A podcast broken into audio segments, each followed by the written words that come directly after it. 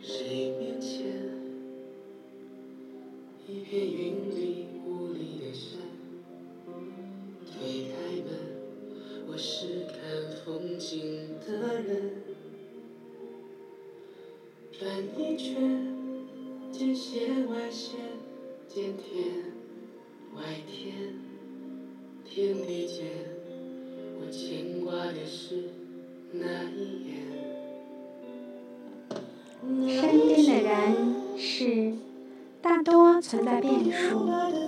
你根本无法知晓此刻的拥有，下一秒是否还存在。最稳定的安全感，其实是对自己的依赖。你要寻的那座岛屿，就在自己的心里。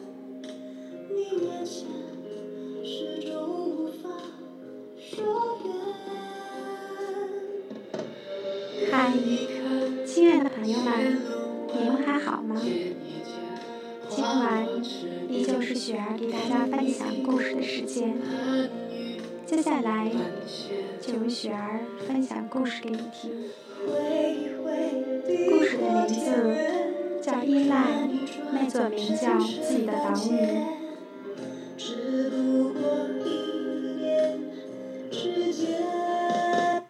我们每个人的人生就像在海上航行，看到过无数海岛翩然擦过，终于遇见一座想占为己有的，便抛锚上岸。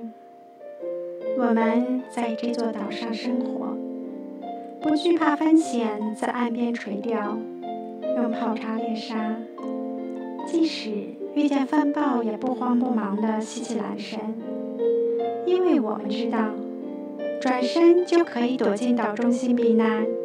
那座岛，就是我们依赖的人。依赖先生说：“我这一生最没办法回避的，就是别人对我的需要。”依赖先生应该算个正儿八经的娘娘腔，看过无数遍《新白娘子传奇》和《还珠格格》，走火入魔到把卷筒纸披在身上扮演白素贞，把沙发垫抵在头上当格格的旗头。上学的时候喜欢看少女漫画，每个月准时跟女生挤在书店抢购漫画杂志。杂志附赠的物品粉嫩的堆满了两大柜子。更过分的是，他从来不跟男生打球，而是跟三五个女生在一起讨论昨晚八点档的剧情。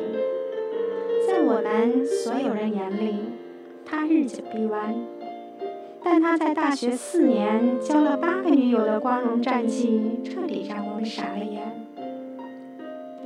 而和这八个女友分手的原因，都是因为女生受不了他太依赖他们。他的人生简历，我起初也只是听说，要不是最后成了朋友，也验证不了他这依赖人的顽疾。我在北京有个高学历朋友圈，成员都是一些清华、北大、传媒之流。依赖先生是其中的一个编剧。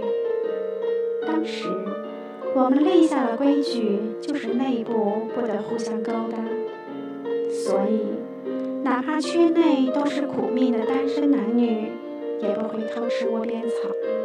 但后来，这个规矩被依赖先生打破了。依赖先生跟我们圈子里的一个女会计住在同一个小区。两人相交甚好，不知从哪一天开始，女会计开始在微博和朋友圈分享各种早餐：三明治、煎蛋、牛奶面片，每天都不重样。而依赖先生则经常放一只萨摩耶的照片，我们都以为是女会计找了个保姆。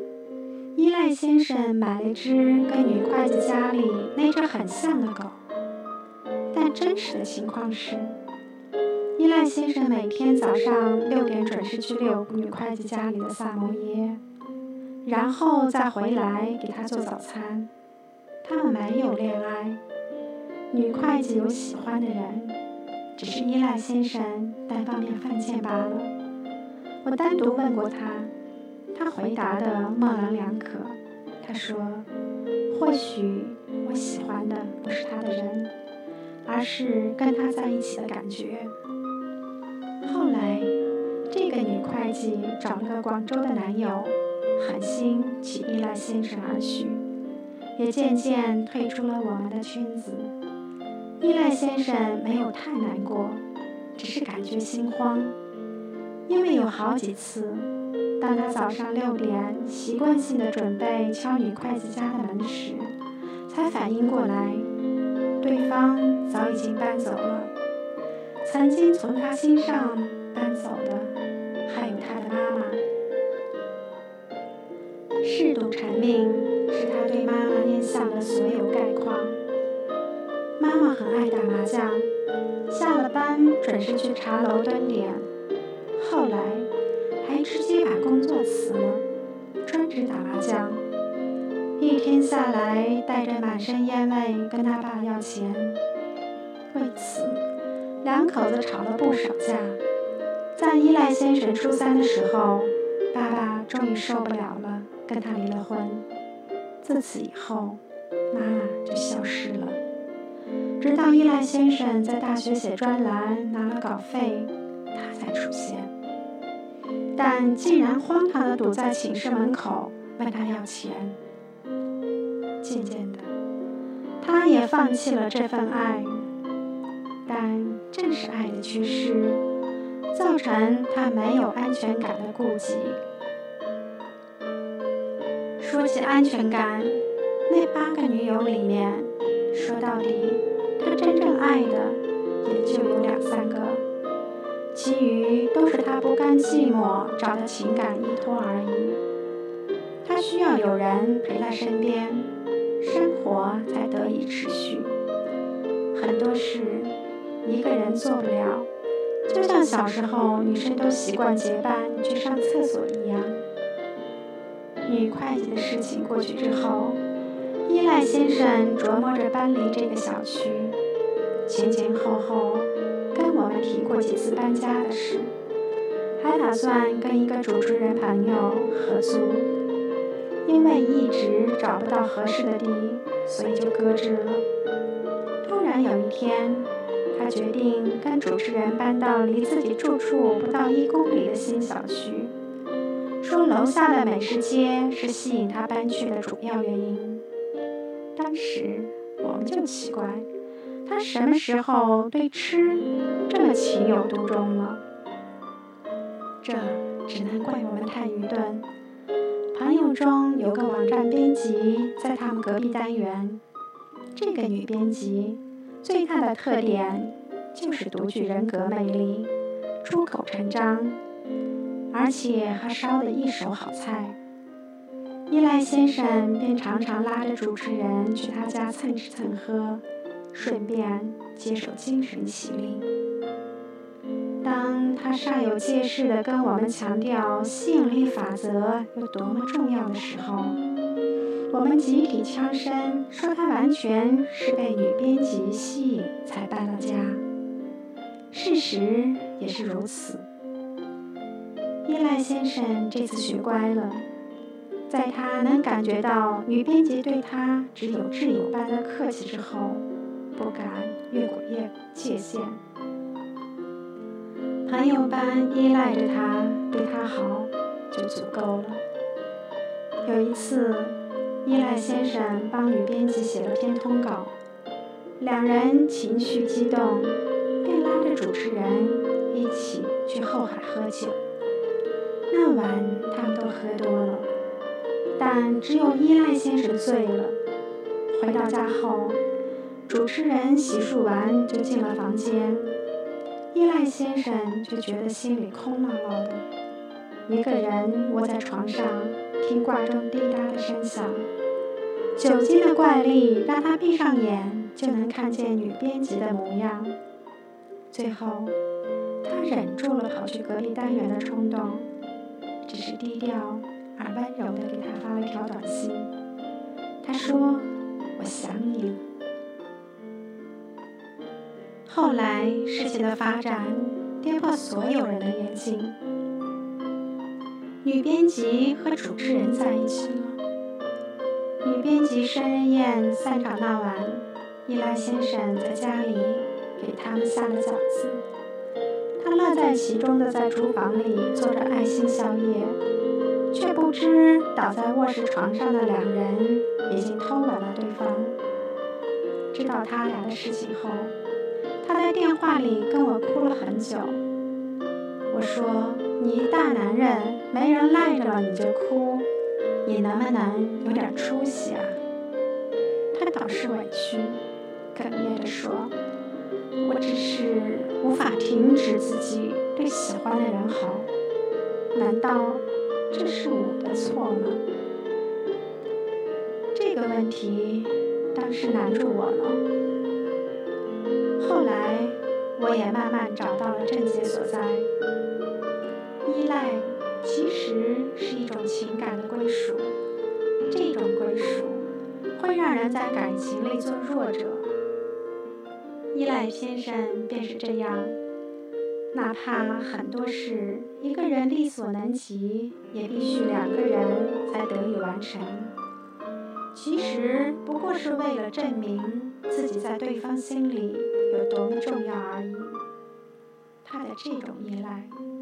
不是说多么喜欢对方，而是喜欢两个人吃饭、两个人打电话、两个人看电影的形式而已。一个走了，还会有下一个。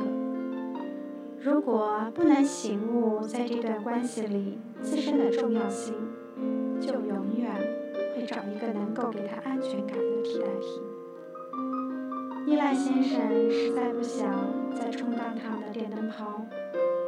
便向我来讨治愈的良方。我连蒙带骗把他一个人送去了东南亚自由行。到了越南的第一天，他就躲回酒店，给我发微信求救，说他语言障碍，不知道去哪玩。我呛他说：“把你小时候扮小燕子那股目空一切的大智若愚拿出来啊！”他悻悻挂断了电话。然后神奇的消停了一个月。一个月后，我们给依赖先生接风，饭桌上都在听他分享各国的奇妙见闻。我好奇他是怎么办到的。他说，在那个环境下，谁都不认识，你不逼自己一把，就玩不出个所以然来。一个人吃饭、逛街、游泳、去酒吧。感觉世界并没有因为没有人陪而变小，反而变大了。在这之后，依赖先生在北京组了个编剧团队，靠着圈子里的人脉，项目接不断。有时候忙得连聚会都不能参加。他现在生活的重心不是为了别人，而是把赚钱放在了第一位。专心自在地对自己好。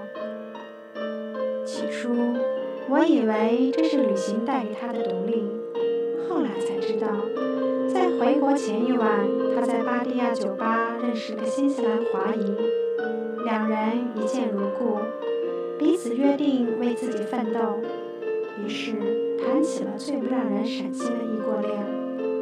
但我仍然觉得他变好了。至少他没有隔三差五的吵嚷着要飞去新西兰。